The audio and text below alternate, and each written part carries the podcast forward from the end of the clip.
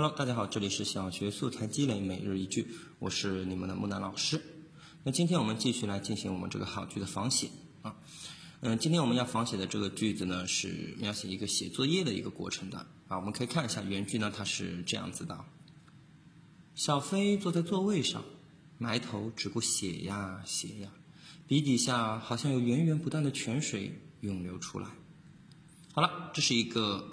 写作业的一个情况，写作业的一个呃人物的行为以及他的这些表现啊，嗯，这个句子它其实不长，也比较的简短，三年级的孩子就可以尝试去写一写了。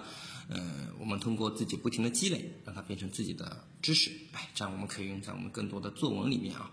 那么可以来看一下木南老师是怎么进行仿写的，我们来瞧一下啊。小月坐在画板前，拿着笔画呀画呀。